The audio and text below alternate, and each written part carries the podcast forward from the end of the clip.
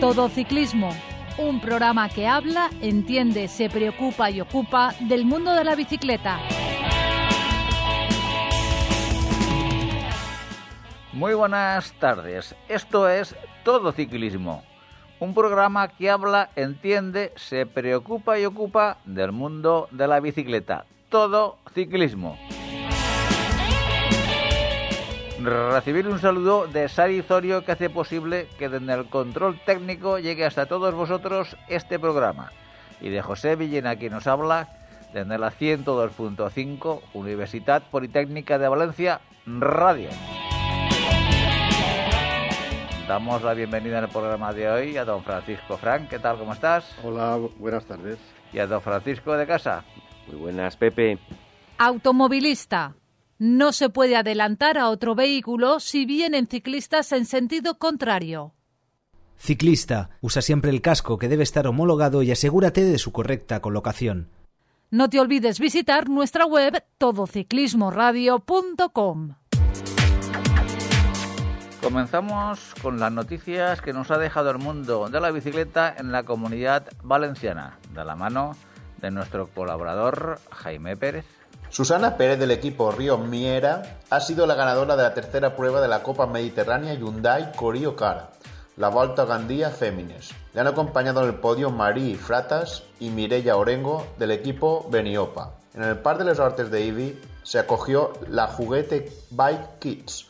La prueba organizada por el Club Ciclista Mountain Bike Reyes Magos Ibi estaba reservada a las escuelas de ciclistas BTT y ha contado con 244 bikers. Los vencedores han sido Jordi Sánchez del grupo Dos Rodes y No Alderete de Javia en infantiles de segundo año. Y para acabar, Héctor Álvarez del equipo Lucta Grupo Sime ha sido el ganador del trofeo Ayuntamiento de Castellnovo, sexta y última jornada de la Copa Cadete Manrubia, que ha tenido 57, 57 kilómetros de recorrido. Adrián Pericas del equipo Purito se ha llevado el maillot amarillo con 6 segundos de ventaja sobre Héctor Álvarez. Ciclista. Es conveniente que salgas siempre que puedas en grupo. Don Francisco de Casa, ¿qué otras noticias nos ha dejado el pelotón profesional? Bueno, luego vamos a hablar de las noticias con Paco Fran, de algunas carreras disputadas y otras del futuro, pero antes yo quería comentaros que esta semana pasada he estado viendo un par de documentales como con temática de ciclismo y os, que, os los quería desrecomendar para que, para que procuréis no perder el tiempo en verlos. ¿no? Interesante noticia. que siempre está bien para no siempre, perder. Siempre, Es una manera de ganar tiempo. El primero de ellos es el de las víctimas de Indurain. No sé si lo habéis oído hablar Sí, en Movistar, sí, que sí, es un, claro. que en él hablan periodistas básicamente sobre lo guay que era Indurain dejando ganar a los demás sin apenas escenas reales aportando cero información a lo que todos ya sabemos o sea, es un repaso malísimo en el que no hablan ni con todos sus rivales porque Rominger no sale en el documental que es uno de sus mayores rivales sale Buño sale Chiapucci destacar por ejemplo que Buño no conserva nada de su época ciclista es un personaje curioso, Curioso. ¿eh? Bueno, Sí, sí. es- ese sí que lo he visto. Eh, De refilón, me fijé que estaba Buño y estaba Chiapucci allí y lo vi. Y efectivamente es como tú dices, faltaba pues Rominger y Ugrumov también salió poco y realmente no nos cuentan eh, a fondo es- esos, esos adversarios de Indurain cómo perdieron o por qué ganaba Miguel. Sí, no no cuentan lo, nada. no lo cuentan a fondo porque hay muchas cosas que hablar ahí. Es más, se, par- se hartan a decir lo, lo- lo que dejaba Indurain ganar, lo que dejaba Indurain ganar. ¿Le has preguntado alguna vez a Indurain por qué? Eso que se hartan a decir los periodistas, porque se lo han inventado. ¿Cuál era su táctica? ¿Por qué en esta disputó o no disputó? Porque eso, ¿qué menos que sacar unas declaraciones de ese tipo? Pues Indurain ni sale en el documental tampoco. Hombre, a mí, eh, yo no he visto el documental, pero sí que he compartido momentos con, con Claudio Capucci.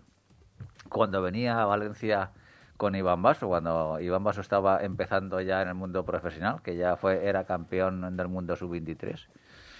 Y, y salió con, con la peña nuestra, con la peña de la universidad varias veces. Y alguna que otra vez, pues sí que estuvimos hablando, estoy hablando con él, eh, el tema de, de Miguel Indurain. Justamente el por qué Miguel Indurain influía tanto en sus oponentes donde de alguna manera los tenía un poco presos del pánico. Y Capucci sí que me comentó, bueno, cosas que ha dicho muchas veces en, prensa, donde que él cuando salía, dependiendo el día, eh, había mm, etapas que no sabía ni lo que iba a hacer. Dice, había etapas que me planteaba, de, bueno, ataco desde el principio, y, no me funcionaba. Otras etapas, pues, voy a atacar en el último puerto, y no me funcionaba. Dice, bueno, atacaré bajando y no me funcionaba. Dice, es que Miguel era, no era un campeón, era un supercampeón. Y le ataqué por activa y por pasiva, en todo momento. Me planteé absolutamente todo. Y no fui capaz de ganarle. Dice, ante, ante esa realidad, lo único que hay que hacer es felicitar al campeón. Esas fueron palabras que me, que me dijo a mí eh, Capuche. Sí, bueno. Delante de Iván Basso. Chiapucci era un tío alocado totalmente porque en la etapa famosa de Sestries, por ejemplo, su, su director le estuvo diciendo desde el coche, deja de hacer el tonto, para y vete para atrás. no, esa etapa en concreto, yo eh, tengo el, el, orgullo y el honor de haber estado allí. Yo estuve en el año, creo que era 92, el Tour de Francia acababa una etapa en Italia, en Sestriere, como tú dices, después de subir cuatro o cinco puertos a las cotas de dos mil y pico metros, ¿no? Y sí que es verdad que yo creo que esa etapa pasará a los anales de la historia del ciclismo como la, la etapa más, más impresionante del ciclismo moderno. ¿eh? Hay dos o tres que se pueden comparar, pues eh, mm. lo, de, lo, lo, del pico de la, de, la Cinestre con, con, con, Froome, que se fue y ganó ese, ese giro. Pero bueno, esa etapa hizo 200 y pico kilómetros solo porque se escapó a cuatro kilómetros de la salida. Efectivamente, como tú dices, el, jefe de equipo, el director, le estaba continuamente diciendo que se parara, que era un loco, que total iba el cuarto o quinto de la general, le, estaba a cuatro o cinco minutos de, liderato y que no, no, no, podía ir solo. Y el tío, pues, puerto y puerto y puerto y puerto. Y eh, cuando se dio cuenta Indurain de que le peligraba, a lo mejor, que se acercara a Mayotte Amarillo, que fue en la subida de Sestier, pues claro, Indurain se quedó ya despanzurrado, es decir, se agotó. ¿eh? Y Chiapucci consiguió llegar a la meta con un minuto de, ventaja y se oyó la, ovación más clamorosa que se ha dado nunca en la historia del ciclismo. Casi 800.000 personas que había allí y en la meta eh, aplaudiendo a un italiano que ganaba una etapa épica, ¿eh? saliendo ya 200 y pico kilómetros, una etapa reina del Tour y que había conseguido llegar antes de Indurain. Pero si es que además Chiapucci tiene el mérito triple del resto de gente, porque no es un tío que sea un portento físico, ni ha destacado en nada, ni en super escalador top, top, top, ni en contra... nada. O sea, era un tío, digamos, del montón por decir algo, del puesto 20. Tampoco del montón. Pero, pero lo que le hacía sobresalir era su cabeza, no su físico, que era, mira, a lo que sea. Sí, atacaba siempre. Era como nuestro Oscar Pereiro, el año que ganó de rebote, ganó la Vuelta a España, pues ahí el, Tour de Francia, pues resulta que era un hombre que siempre atacaba, todo el día atacaba. ¿eh? con una especie de, de Alaphilippe, todos los días atacando, atacando, atacando, y su, su hándicap es que Indurain, aparte de que en montaña le podía ganar un poco, en contrarreloj lo doblaba, porque la contrarreloj salía a tres minutos y lo pasó. Entonces, claro, el hecho de que pasara a, a Capucci una contrarreloj saliendo por detrás, eso le tenía ya perturbada la mente y ya no podía decir, yo no le puedo ganar a este tío. Y luego Buño, como tú dices, ha quitado todos los recuerdos que tiene, se los ha dado a casa a su madre, porque no quiere ver nada, porque lo pasó francamente mal. Buño fue un corredor que cuando salió no sé si os acordáis, es el único corredor de la historia, no sé si Copi también lo pudo hacer, que desde el primer día hasta el último vistió la maglia rosa en un, en un, en un giro que ganó. Ahora, un hombre que andaba bien, subía bien, rodaba perfectamente, hacía buenas contrarreloj. Y claro, Indurain coincidió con él en aquella época y lo secó que le amargó la vida. De hecho, este hombre tiene un recuerdo amargo de aquella época. Si hubiera tenido la cabeza loca de Chiapucci en su cuerpo, igual habría sido otra cosa. bueno, además... pero es que los grandes campeones se forjan por, por la unión de, su condición física y, mental. Porque un gran campeón se define por eso. Sí, hombre, Porque si, si, no tienes primero capacidad de sufrimiento en este deporte, eh, es, es fundamental la capacidad de sufrimiento y la capacidad eh, psicológica para afrontar los retos que te marca cada día en, una, en una gran cita de, tres semanas. Entonces, si tú te hundes y tienes, si eres un gran potente físico y mentalmente te hundes, no eres nadie. Efectivamente. Bueno, ya para terminar con esta desrecomendación, decir que básicamente tampoco te saca escenas de, de esas tours o de esos eh, eventos y, y simplemente son periodistas hablando, o sea, la cara del periodista contando lo que él piensa de la grandeza de Indurain. Primera desrecomendación. La segunda es eh, la temporada 3 del Día Menos Pensado, el documental sobre el equipo Movistar.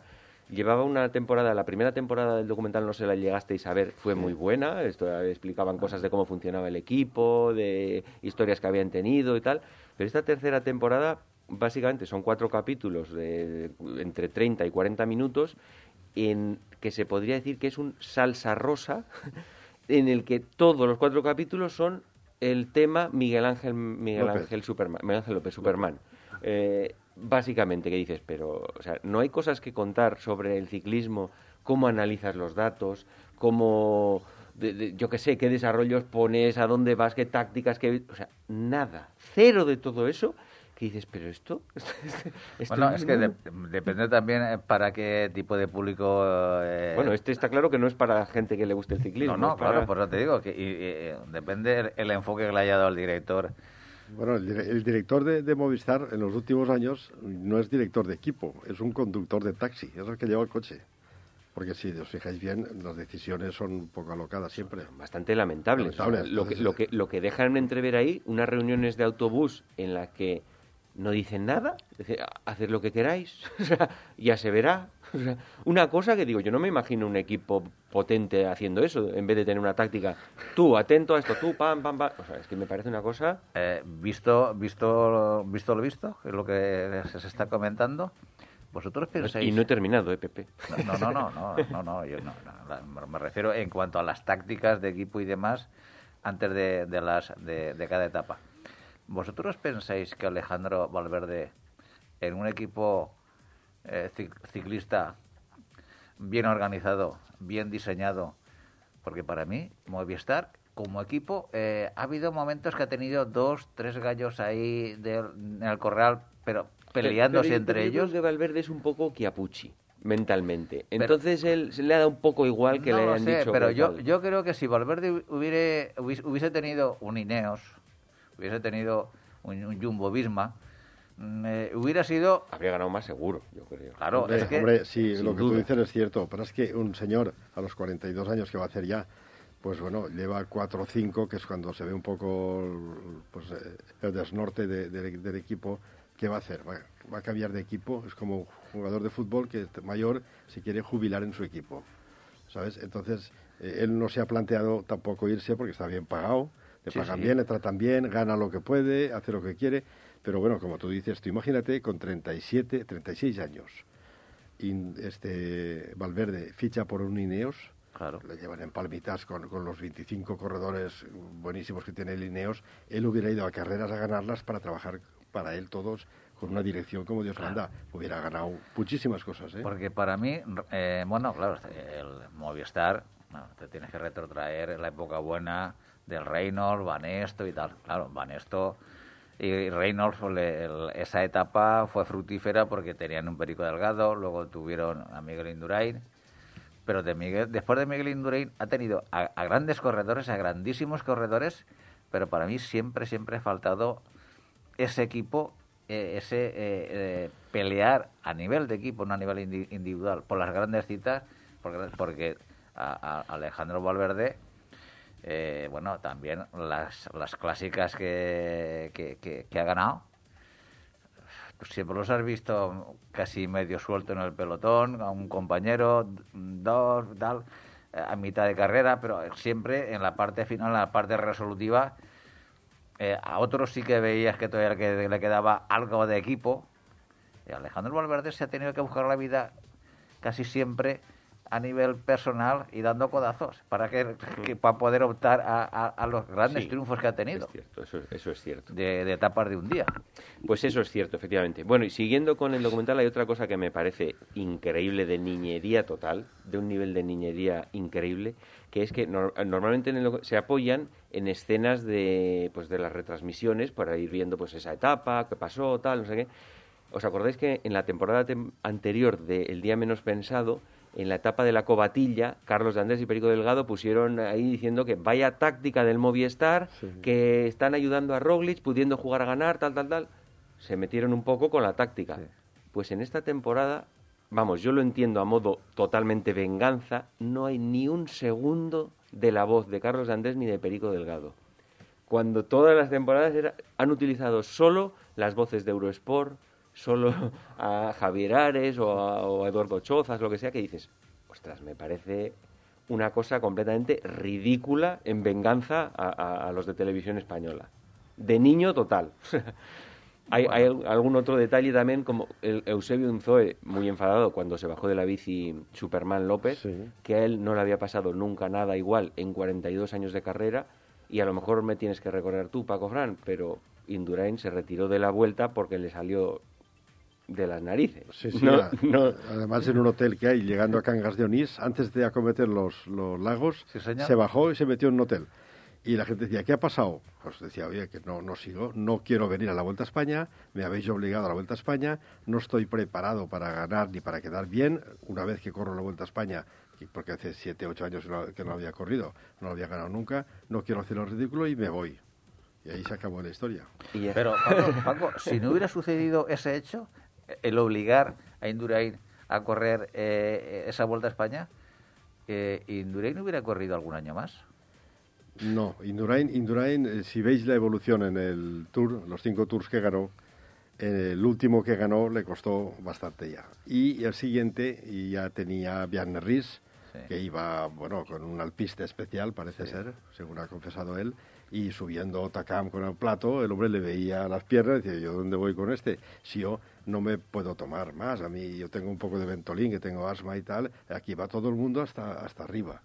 Y acabó el tour de mala manera, en la etapa que le prepararon en Álava, pasando en, eh, en Pamplona, que llegaba a su pueblo, que subía por Francia, por los Pirineos, el, el- el puerto este que hay en Pamplona tan duro, no me acuerdo cómo se llama, pues oye, ahí perdió ya 10 minutos y llegó a su pueblo 10 o 12 minutos. Entonces ya eh, acabó el Tour de Francia de mala manera. ¿eh? Y luego venía la Vuelta a España y dijo, no quiero ir, Lo- tienes que ir porque, oye, te- aunque te retires, tienes que ir porque tú eres la marca, tú eres la marca del equipo y tienes que ir. Y el hombre no quería ir y al final se largó, se largó sin terminar. Efectivamente. Eso sí que es salir de mala manera de, de, de un equipo, de- del equipo, porque también Perico Delgado, eh, Miguel Indurain y Alejandro Valverde han sido corredores. Bueno, Perico Delgado no, porque al final se fue a otro equipo, que prácticamente eso han estado las órdenes de Eusebio Unzúe. Bueno, y ya para, para terminar, eh, lo único bueno que, te, que podría decir del documental este son los, en total, unos 10 minutos que dedican al ciclismo femenino con Van Bleuten y Emma, que, que son- es una pasada lo de las chicas estas, como la Van Bleuten es una pasada, el- cómo se esfuerza la tía, cómo está siempre ahí dándolo todo. Bueno, es una máquina, Sí, es una sí, sí, Valverde sí. total la chica esta. Totalmente. Pues a eso le dedican, bueno, 10 minutos yo creo que ya ha sido generoso. 7 minutos en total en, en los tres episodios de 40 minutos. Eso es lo único bueno. El resto, olvidaros.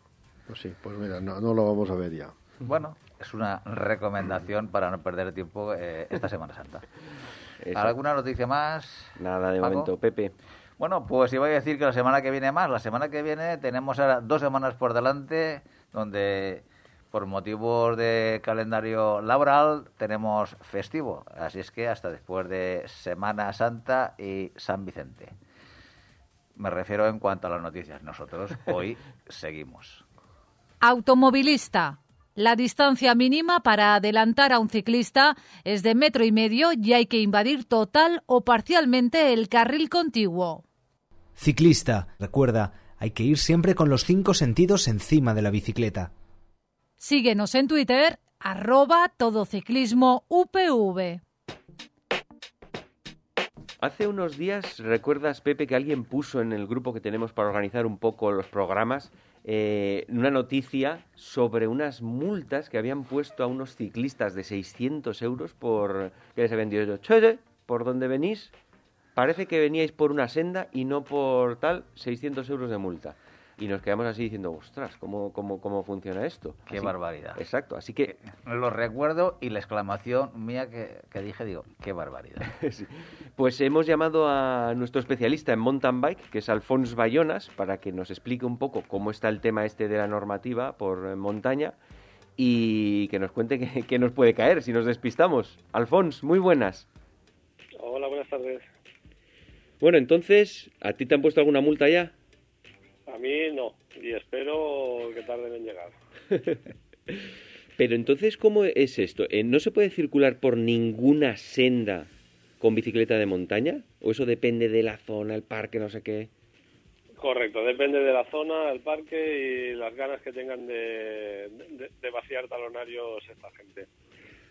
Eh, partimos de, de un punto básico para entendernos, que es eh, la calificación de- del terreno por el que nos movemos.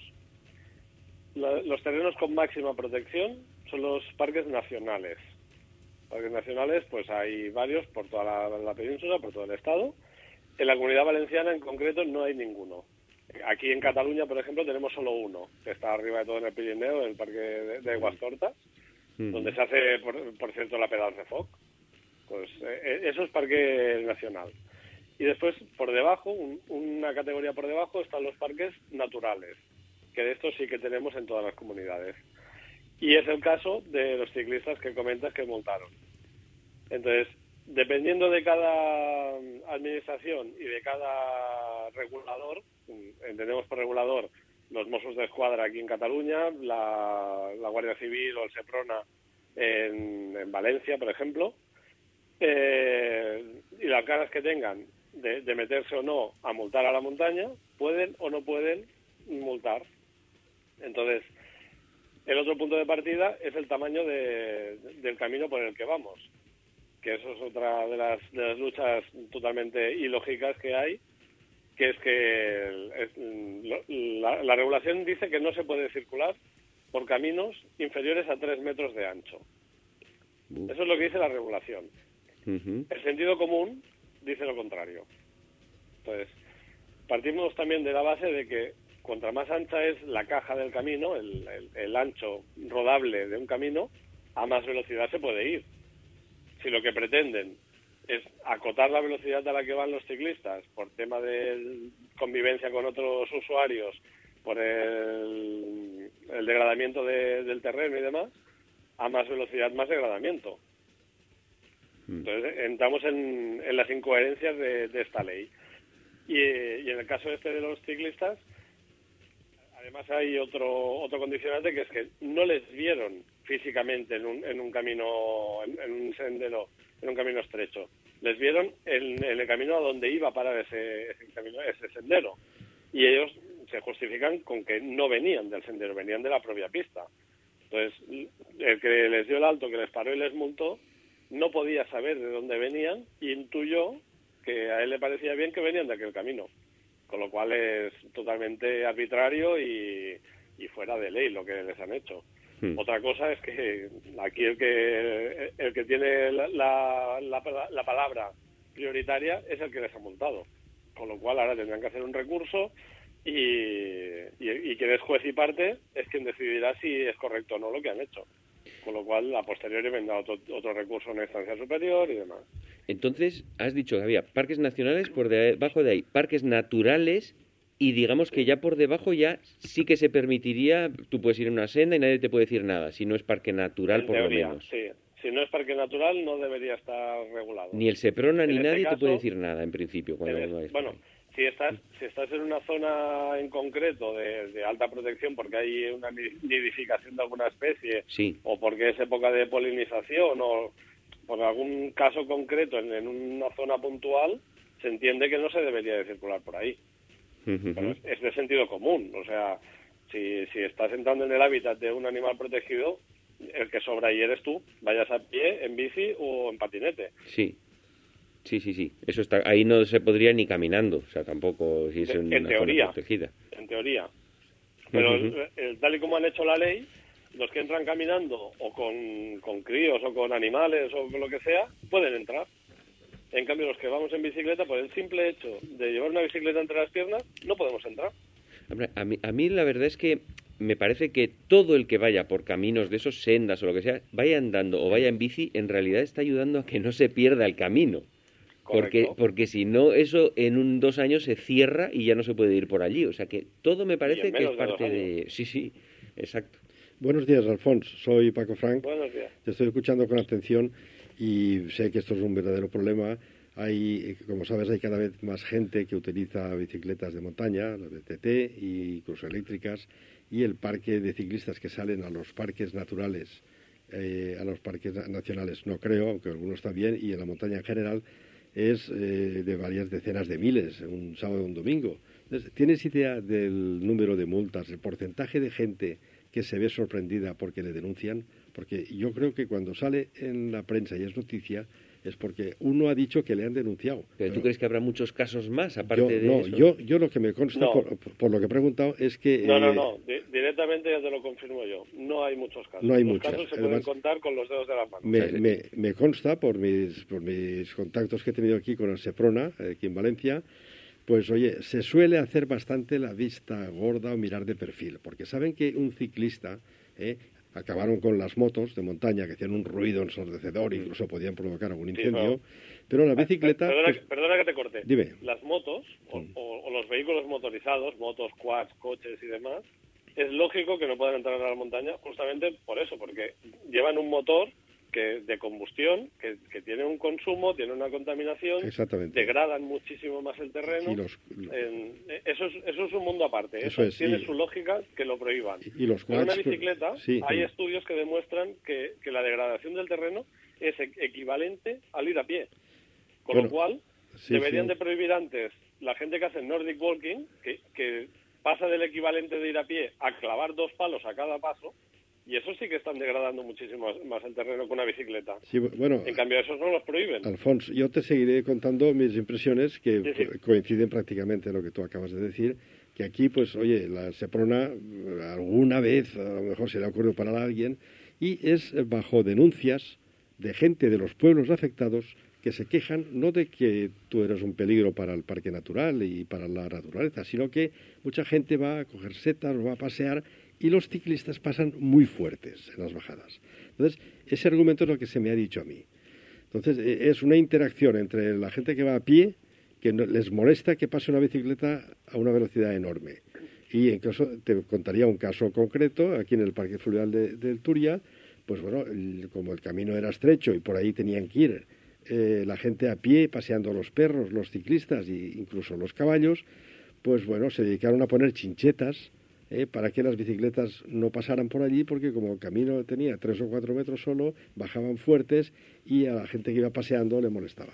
Es decir, que es una interacción entre la protesta ciudadana y la guardia eh, de Seprona y, y yo creo que la sangre no va a llegar al río, porque como tú dices, los casos son esporádicos.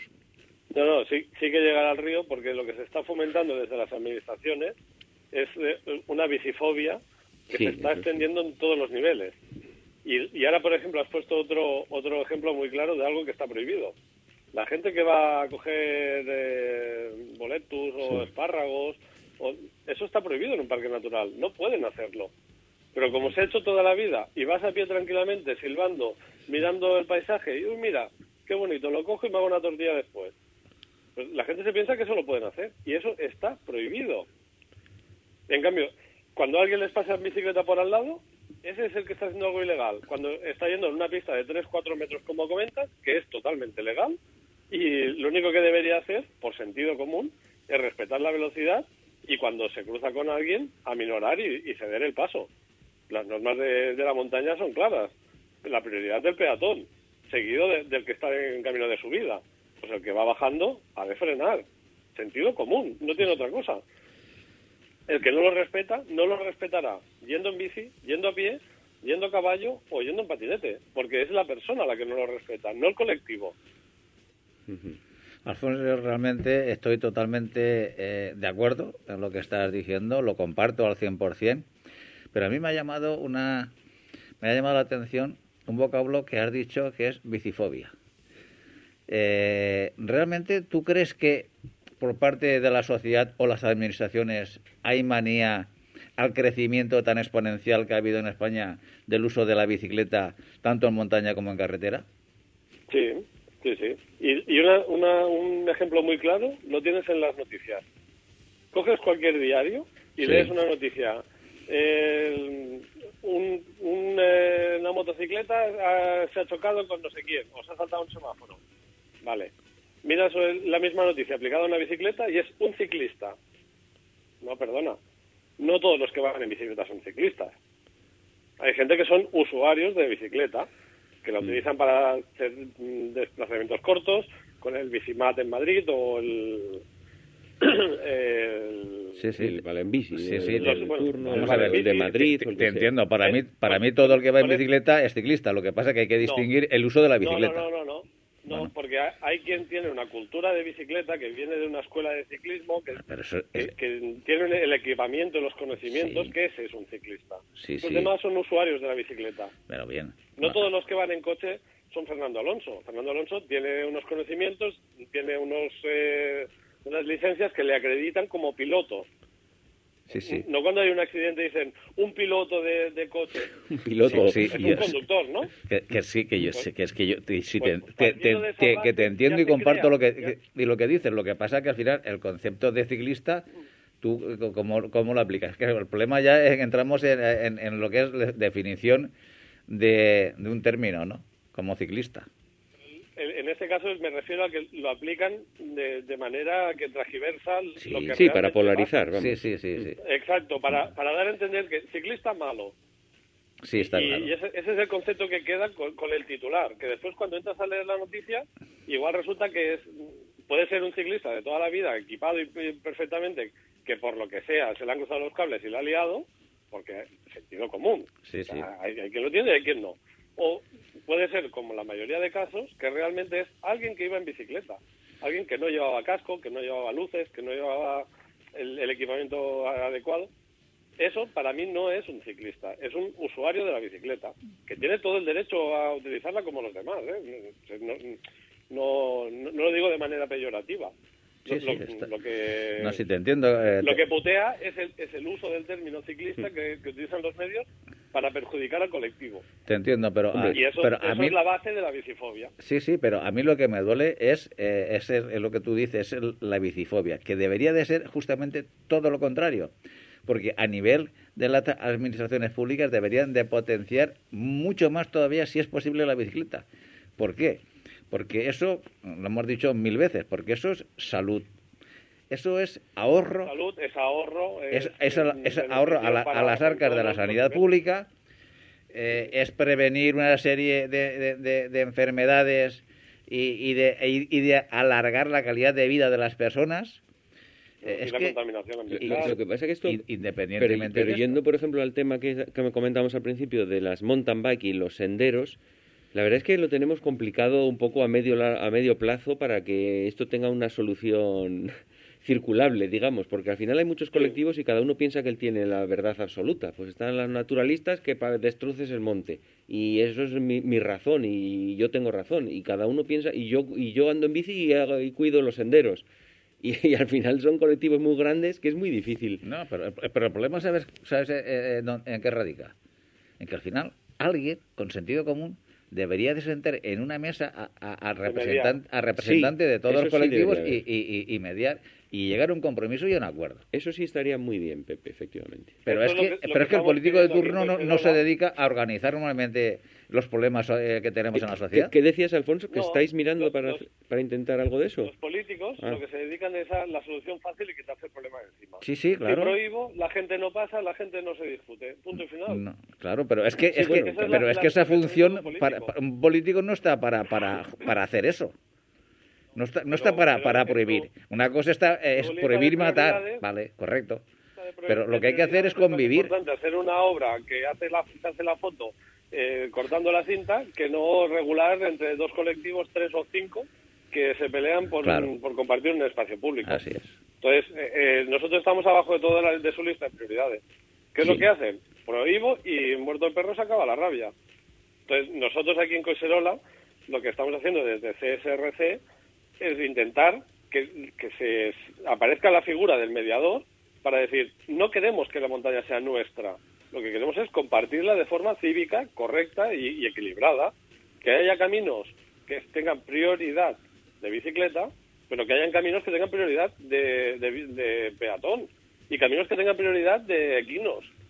Porque cada uno tiene su tipo de uso, tiene sus prioridades, y a mí si me ponen prioridad en una pista ancha, pues eso no es mountain bike, eso es gravel. Pero ¿y qué, pero ¿y qué significa que estáis buscando la figura del mediador? ¿Qué estáis haciendo para ello? Pues hemos intentado hablar con, con los ayuntamientos, con, el, con la Diputación, con Generalitat, con todos los, actores de... ¿Federaciones también? sí, sí, Federación también e incluso con, con INVA España. Tenemos el, el, apoyo total tanto de Federación como de INVA y hablamos en su nombre cuando hablamos con, con cualquiera de, estos activos. Incluso han venido y nos han acompañado a reuniones con del máximo nivel. Entonces, lo que intentamos es que se nos escuche, que se nos valore y que, y que entiendan que no estamos pidiendo que nos hagan un bypass para nosotros. Lo que pedimos es que se cuide los caminos, que seamos nosotros o sean otros, pero que lo haga gente que, que entienda de lo que, de lo que se está haciendo y lo haga a conciencia para el uso que se le va a dar. Y entonces, toda esta parte, desde el parque natural, que lo que lo que están viendo es que entramos en, su, en el jardín de su casa, están viendo que vamos a molestarles a, su patio, lo que, lo que han hecho es cerrarnos la puerta desde el primer momento. Y hemos tenido que, optar por la vía administrativa y hacer una un, eh, un contencioso administrativo. Sí, sí. Entonces, ahora estamos en vías judiciales para que alguien pueda mediar y decir, pues tiene razón uno, tiene razón el otro, la tienen los dos o no la tiene ninguno. Pero, Alfonso, hasta, hasta ahora has encontrado algún mediador que sea capaz de poner en orden un poquito esta, esta, esta confrontación de intereses? No, no, porque todos los, los mediadores que, que, pueden aparecer, todos, por detrás va, va la administración y los acaba comprando les da una contrapartida en otro campo o lo que sea y acaban cambiando todos de, de, carta, de, una carta neutra a una carta a favor de la administración. Pero si es que el mediador, el mediador debería de ser y el papel fundamental es la administración. No, no, porque es que justamente estamos yendo contra la administración. Porque la administración es la que, desde su desconocimiento, porque hay gente que no se ha subido a un sillín en la vida, pero, ellos creen que ir por una pista es mountain bike. Pero ese es el error. Pues, claro, ese es el error. Es decir, el, error de, la administración es cuando tú intentas administrar aquello que desconoces. Correcto. Claro. Entonces, lo primero, pero porque, porque yo lo, lo, lo que me llama mucho la atención es cuando un político se pone a hablar del tema que sea y del color que sea. Digo, es que hasta aquí, hasta aquí, hasta aquí hemos llegado. Digo, esto parece como cualquier periodista que están hablando de, mm, en fin, de cualquier tema y siempre tiene que llevar la razón el periodista porque es el que escribe, claro, los demás. En fin, esperemos. En este caso, lo que nos encontramos es que es, gente que no tiene conocimientos, que se basa en unos supuestos informes de, de sus departamentos técnicos. Mm que nosotros, en el caso de Coiserola, conocemos a algunos de estos técnicos y nos han dicho de récord que ellos no han hecho ningún informe y que no lo podrían hacer porque no es verdad. cosas como lo de, lo de la degradación del terreno. Sus propios técnicos saben que no degradamos más por el hecho de ir en bicicleta. Entonces, cuando hablas con la administración, dicen, no, es que nuestros técnicos nos dicen que tal. Vale, enséñame el informe. Uy, no, no, no podemos. No puedes porque es que realmente no existe. O sea, no es que no lo quieras, físicamente no puedes porque nadie lo ha hecho. Nadie lo ha hecho porque no lo podrían hacer, no es verdad.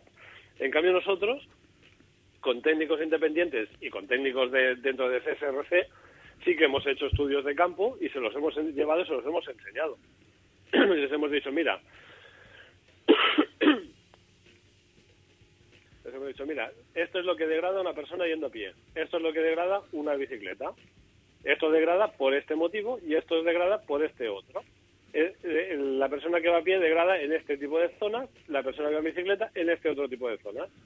Cuando haces un, un valor general, están equilibrados. El desgaste es muy, muy, muy similar.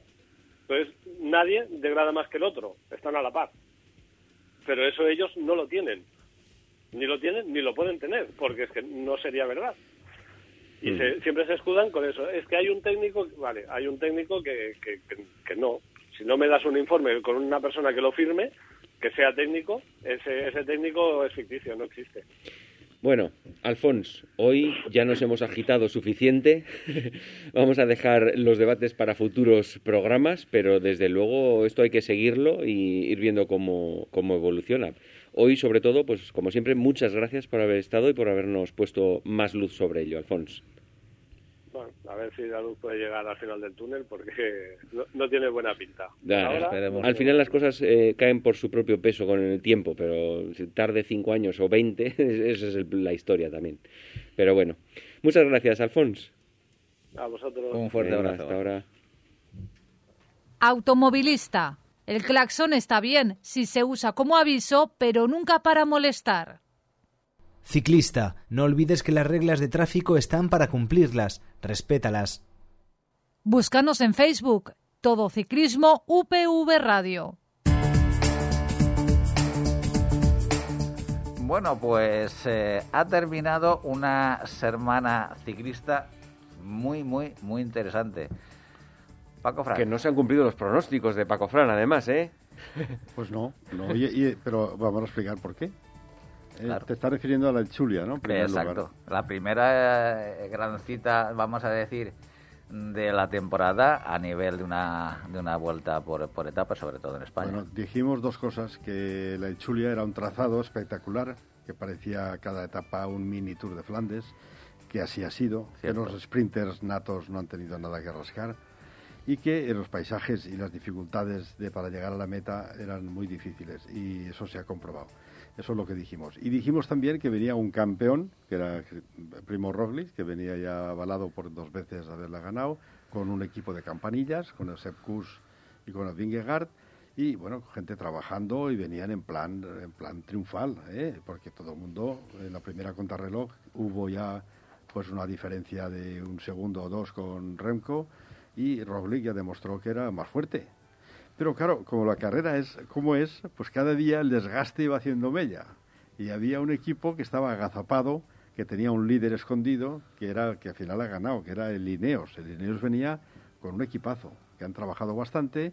Ineos es el equipo que más paga, porque tiene los, los, los corredores, salvo la figura máxima, pues los, corredores me- mejor preparados. Y han estado etapa, etapa, etapa, ahí, ahí, ahí, ahí, y se veía que, bueno, alguna vez podía hacer crack el primo Roglic. Y el penúltimo día le atacaron en un, en un cuarto puerto, que sabéis que son puertos de, de 3 kilómetros con rampas del 12, del 15 y tal, y ahí pues nos dimos cuenta de que Roglic se le había acabado la gasolina. Y nada, y eh, se quedó el segundo, que era el Renko Ebenepul como candidato para ganarla, que también era un... Este hombre venía sin equipo. Eh, Además venía habiendo trabajado tres días para el sprint de la Philippe, era el lanzador. Sí, señor. Una cosa espectacular. Yo no lo he visto nunca desde los tiempos de Eddie Merckx, que un ganador se dedicara a lanzar. Ya, y eso lo hace muchas veces Ebenepul. Eso lo ¿eh? hace siempre. Sí, lo sí, hizo en la sí. Comunidad Valenciana, Ujú. aquí también lanzó. Y donde va, lanza.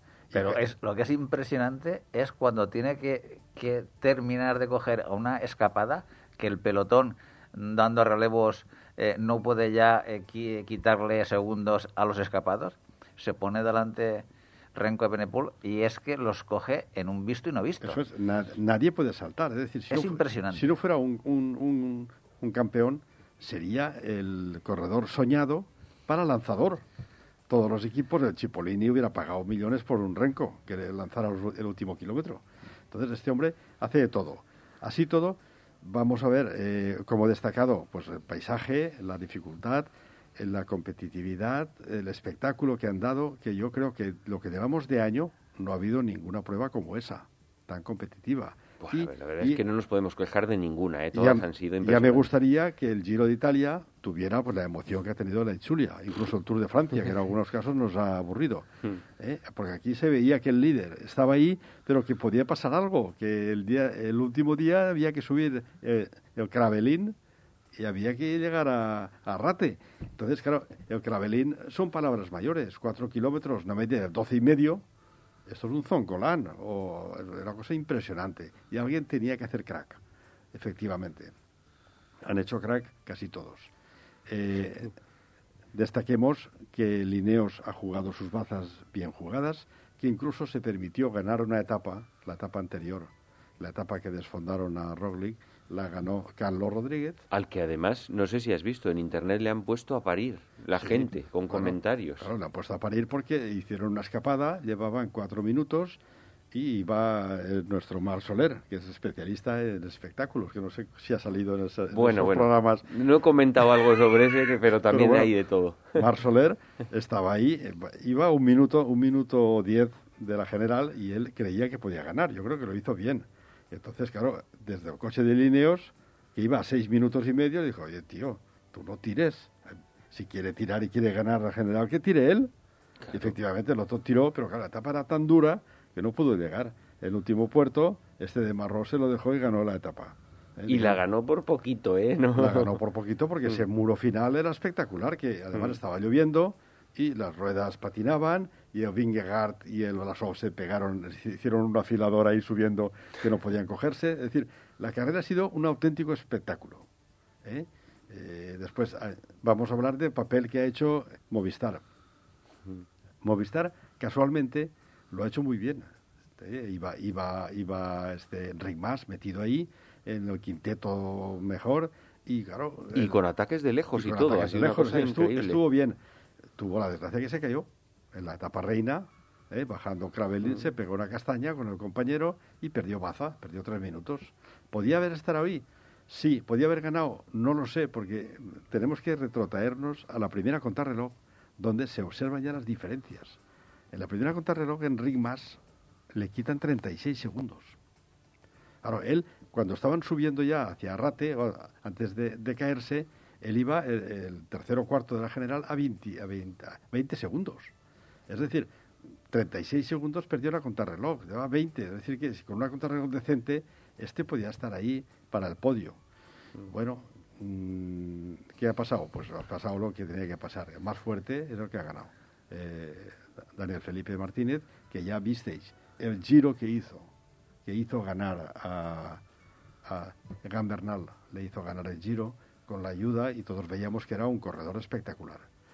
Yo creo que después de ver, de, ver lo que hemos visto, ni Gerard Thomas, ni, ni Kietowski, que luego hablaremos del Amstel, eh, Thomas, ni ninguno, ni Carapaz, no hay nadie que esté a la altura de ese corredor eh, en este momento que está el otro accidentado.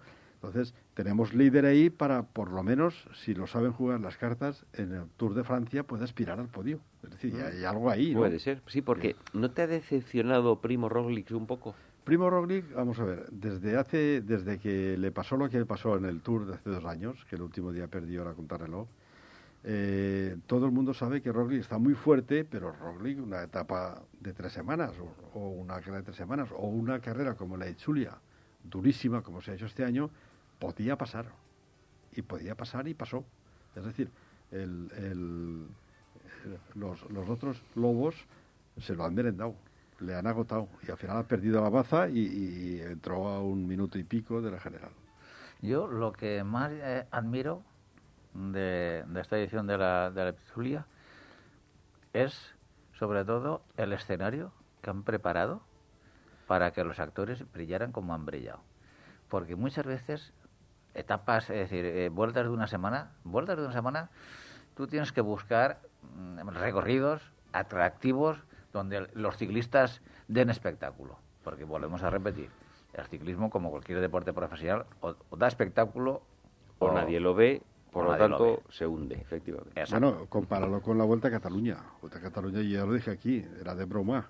Aparte mm. de que la, la, participación no era de ese nivel, pero bueno, tuvieron dos finales en alto, a 1900 metros, de puertos tendidos, casi monopuertos, con puertos no, pero eh, esto, esto la, la parecía eh, una etapa de una peña todo el rato, gente atacando a todo por sí, no, no, es que, es que claro, eran seis días donde no había posibilidad de descansar y tienes que estar pendiente. Y después destacar el papel de los dos españoles, aparte de Enric Ma que se cayó, pues está el Pello Bilbao, que hizo una etapa Extraordinaria. Ya se puede dar que los- no, que no pudo entrar en el podio porque el día de la contrarreloj perdió 20 28 segundos, no sé cuántos. Ya solo con ganar a Alan Philippe en un sprint, Pello Bilbao se puede Eso dar es. por mega Hizo pa- satisfecho. hizo un, pap- un papelón. Mm. ¿eh? Y luego el otro, el que ganó el último día, es esa, el corredor local preferido de allí, el, el eh, Izaguirre. Izaguirre. Bueno, se eh, ganó encima de, con la rabia de, haberse caído. Se Exacto. cayó, se cayó, que hizo un afilador ahí, Sí. se cayó, perdió 300 metros, volvió a coger ya en plena subida a Rate, oye, y ganó en el sprint. Ganó y se jugaban ahí las bonificaciones los demás, ¿eh? que eran 10 segundos y 6 y 4. Luego, eh, chapó, chapó para Izaguirre, chapó para Pello Bilbao. Enric Mas hubiera hecho un papel, yo creo que bastante bueno, porque se le veía bien, se cayó.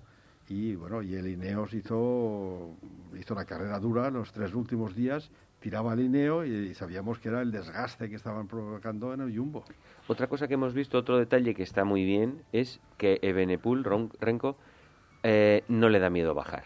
O sea, el tío se tira. Después de la caída aquella que tuvo Sí. tan grave, el tío se ha recuperado anímicamente y, el Bueno. tío- y baja muy fuerte. Tú sabes- Pero, está, ¿ha dado el salto que esperábamos todos o está estancado? No, este yo hombre? creo, yo creo que este hombre todavía es joven, tiene, no sé si tiene 21 o 22. 22 tiene. Eh, eh, sabemos que la tierra no le va, aunque ha hecho ensayos con un corredor de motos de, de MotoGP para derrapar en, en grava, porque le van a llevar al Giro a hacer ahí otra vez las etapas de, de grava y están ahí.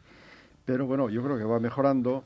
Sí que es verdad que no se le ve el motor que puede tener un Pogachar para una- unos grandes puertos eh, encadenados, carreras de tres semanas, pero bueno, es un ejemplo a seguir. Habéis visto cómo ha tirado de su, de su a la Philippe, cómo ha conseguido llegar, que por casi, eh, si se descuidan, gana la carrera, ¿eh? porque se lo dejaron en el último puerto y al final ha sido cuarto a 24 segundos. No, porque la gente estaba toda agresiva. Si está como en los últimos años de pasiva, había ganado Renko ahí. No, pero sí. independientemente, con, el desgaste extra que él ha tenido. que él ha Como tenido. bien- Como bien, dices, Paco, para, bueno, y para ade- llevar... Y además, si os fijáis bien, el último día era un tío que, claro, hace como Eddie Merckx. Cuando ve una raya en el suelo, intenta pasarla el primero. Es como cuando vas por ahí y ves una raya de los niños que juegan, pasas ahí y la pisas primero que el otro. Bueno, pues este hombre había un sprint especial en Eibar, antes de la última subida, que se, se ventilaban tres, dos y un punto. Y, y- y un segundo. sí. Llevaba a Denel Felipe Martínez a dos segundos. Pues el tío hizo un sprint de 3 o 400 metros, que yo creo que fue su gran error. Por conseguir un segundo de diferencia, le faltaron esos, eh, eh, esa fuerza final para seguir en el paquete. Si no llega a disputar ese, ese sprint, por ese segundo, hubiera entrado en el paquete y hubiera ganado el, la chulia. Puede ser. Puede ser. Lo que pasa es que es, es tan... El, hilo es tan fino entre lo que tú debes de hacer en cada momento en carrera para saber si la gasolina que llevas te puede Y, y se ve también llegar. luego, después de visto, que, Sí, que- que no, si o no sea, es el está- segundo, igual pero te podría claro, haber pero- servido. Es que, Es que ve- eh, eh, claro, que podía haber ganado la. Cl- Claro que sí. Además es que estaba ya estaba líder y estaba y hasta y hasta y es que en las últimas rampas del último puerto. Pues o- se acaba, se acaba la gasolina. Y es, yo creo que es el. Pero si entró, entró a, a 20 segundos en la última subida, que para estar desfondado un hombre. co- Lo suyo es meterle un par de minutos. Entró a 20 segundos. Quiere decir que ese el esfuerzo del sprint especial es el que le hizo perder comba. Porque si no hubiera entrado ahí, y estando ahí en el sprint, oye, pues entras junto con Daniel Felipe Martínez, y si no te gana el sprint, pues oye, dejas ganar a, a Izaguirre y no hay bonificaciones y ganas la Chulia. Pero bueno, él está enamorado con la Chulia. La primera carrera importante que ganó fue un Gran Premio de San Sebastián hace tres años y estaba alucinado en sus declaraciones de ver la afición que hay en esa comarca. Tener en cuenta que los últimos tres días se hicieron en torno a al Eibar. Eibar tiene la subida a Rate por dos o tres sitios, iban haciendo unos bucles, ¿eh? que la afición, la afición de País Vasco estaba concentrada allí. Impresionante. Si veis, desde los tiempos del Alpe d'Huez, lleno de gente, no se ha visto cosa era- igual. es una cosa igual, sí. Como en el tour, las etapas Sí. de montaña, es impresionante. Y, Mm. pa- y- y yo lo que lo que ter- no termino de ver es lo de Primo Roglic. Primo Roglic realmente eh, reventó porque no tenía más gasolina O pasó. porque levantó un poco el pie. No, no, no, no. Él venía a ganar y, pod- y quería ganar, pero no pudo. Es que los corredores son de carne y hueso. Este hombre, eh, algunas veces, ya le pasó en una París-Niza que se cayó y otra la perdió, y este sufre para ganar. Yo creo que el turno lo volverá a ganar más ya, porque está el sufrimiento que Pogachar es más joven y está más fuerte. Pero no ganó porque no pudo. Ni pudo su compañero Vingegaard, que, que pedí- Ya, quiso que ganar y no pudo tampoco. Exactamente. Era una carrera durísima. La verdad es que sí que hemos disfrutado de esta vuelta al País Vasco, o la Izulia, como la queramos eh, denominar. Ha sido un- una- unos días, una semana de ciclismo, del más alto eh, eh, ciclismo a nivel mundial que hem- hemos podido ver y que yo mm, recuerdo pocas vueltas de una semana, incluso de tres, con la emoción y el espectáculo que se ha dado. Extra, extraordinario, estratosférico. Esa fue la primera cita de la semana. Pero bueno, el domingo pasado Sí, eh, se celebró la Amstel Gold Race. sí. La Trevor Race, que es una carrera eh, típica, de- se llama la carrera de la cerveza. No es monumento, y, y luego contaremos por qué no es monumento. Pues porque no tiene tanta antigüedad como las otras, como la Tour de Flandes y París-Roubaix. Y, y que la carrera, pues oye, es- eh, son 33 cotas pequeñas, que no- parece llana, pero claro, es- tenía más de 3.000 metros de desnivel acumulado y parecía llana. Entonces iba un ganador, pasaba, todo el mundo decía que había un ganador, que los demás estaban allí de comparsas, que era Va- Van der Poel. Y Van der Poel, pues hasta que faltaban 80 kilómetros, tenía el equipo funcionando para que la escapada no llegara. Y, y, bueno, el equipo nos dimos cuenta que cuando faltaban 50 kilómetros ya no quedaba nadie del equipo de Van der Poel. Se los fundió totalmente. ¿Por qué no había nadie? Pues porque, oye, porque los corredores tienen un aguante, una carrera de 250 kilómetros con 33 subiditas, pues oye, hace pupa las piernas, ¿no? Y vimos también el otro equipo más fuerte, sigue siendo, esta semana ha sido la gran semana de Lineos. El Lineos puso, cuando se quedó Van der Poel sin acompañante, se puso a tirar y tenía seis, lo- seis no, los siete de Lineos. A 60 kilómetros estaban los siete tirando. Entre ellos Pico, Geran Thomas, Kwiatkowski, y, y, bueno, al final la carrera se gana eh, en, en el Cauber, en los dos en las dos cotas que tienen llegando a, a Maastricht, y, y, eh, ¿qué pasó? Pues que hubo una táctica de equipo de Lineos. ¿eh? Pitcock, que era otro candidato a ganar, que es el que el año pasado, hace dos años, estuvo ahí en la Sí, foto que todavía hay dudas de si ganó él o no. con Van Aert, que ¿no? incluso dicen los que han visto bien la foto finish, la microscopio, que ha ganado Pitcock. Pero bueno, se lo dieron a Van, a, a Van Aert. Eh, este hizo un ataque furibundo, tipo Remco, faltando 4 o 5 kilómetros, y al que respondieron todos y acabaron por fundir a, a Van der Poel. ¿eh? Se fue, se fue el Krosnechar, ¿se llama ese? ¿O el segundo? ¿Cómo fue? El, eh, Cavalli. no, el, el que... Eh, Ah, no. el, el que quedó... el, el- el francés. Al que le pusieron como que había ganado, El que, había ganado. Bueno, estuvo pues ese, levantando... ese salió a la rueda de, de Kwiatkowski. Claro, cuando hay un equipo, cuando, cuando de, de seis o siete del paquete uno lleva dos, pues tienen la obligación de ganar la carrera. Cosnefroy. Cosnefroy, sí. Cosnefroy. Entonces, este eh, salió a la rueda de Kwiatkowski. Kwiatkowski respondió después de haber, de haber atacado Pitcock para tensar el equipo, pero atacó Kwiatkowski, se fue a 10-15 segundos, salió Cosnefroy y los demás ya se miraban la cara. Entonces hicieron trabajar, tira tú, tira yo, no tiro, no tiro, po, llegaron a 25-30 segundos. Y ahí está la historia. Cuando tienes dos equipos, uno de los dos tenía que ganar. Forzaron el equipo, el sprint, y fue, como has visto la foto finish, nadie sabía quién había ganado. Entraron los dos a la vez, Kwiatkowski y Krosnefroy. Y Ah, los pero- demás, Pero, pero el que le dio la noticia a Cosnefroy que había ganado él Bueno, y estuvo levantando las manos se cubrió de gloria también. ¿eh? Nosotros vimos las imágenes y estaban los dos juntos, el Kwiatkowski y el y alguien, no sabemos quién es, igual, Hmm. igual era la tía la del pueblo. Bueno, ¿eh? sí, efectivamente, Bueno, igual. Alguien llamó por allí y dice, has ganado. Pues, oye, en ese momento, El tío. con 200 pulsaciones, pues he ganado, ya está. Te- y te lo crees porque te lo tienes que creer. Y luego, al cabo de un Imagínate minuto... el bajón, ¿eh? Al cabo de un minuto ya salió por las pantallas la foto finish y alguien dijo, no, no, no ha ganado, ha ganado el otro. Sí, sí, sí. Por un, por un milímetro. Ha Sí, ganado el pero, otro. bueno, pero ahí, aquí sí que se vio claro quién había ganado en Ahí la sí, foto finish. sí, sí. Pero hasta que no salió la foto finish, pues, y fue el golpe de riñón. Sí, el- si veis en el momento de entrar, iba primero Cronefroy y el otro le iba adelantando. Pero claro, en el último metro eh, sincronizó. El tirón de manillar ese que te tiras lo hizo mucho mejor que Akowski. El otro también lo hizo, pero lo hizo una décima de segundo tarde. Entonces, claro, si coincide, si coincide tu estirón con el tema de la raya, ganas. Hay un factor suerte ahí. Suerte, en el puntito. intuición, reflejos, a Sí, saber. estas cosas. Pero también fue impresionante la, la Amsterdam Race. eh, fue Sí, también un espectáculo con, menos gente que el Tour de Flandes, Sí. porque es otra zona.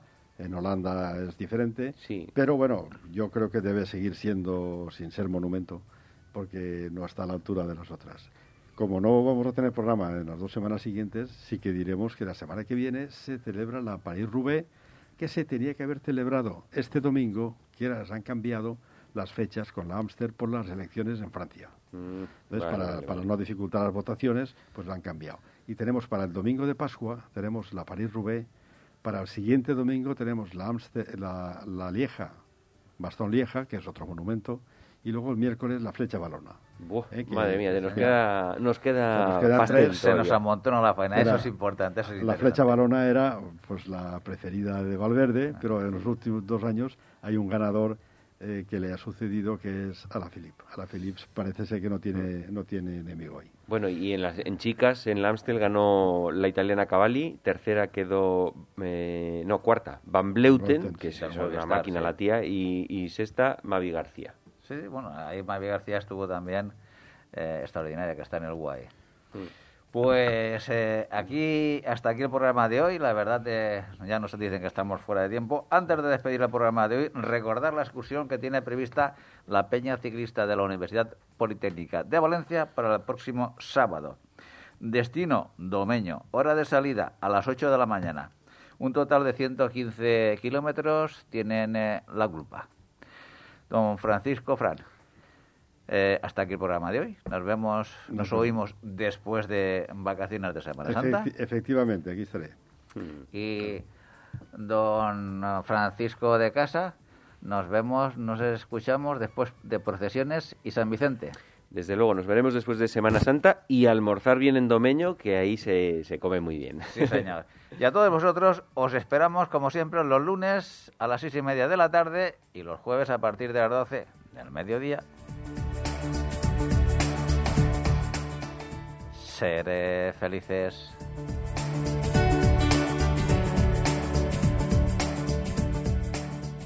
No te olvides visitar nuestra web todociclismoradio.com. Acuérdate de ponernos una reseña en iTunes.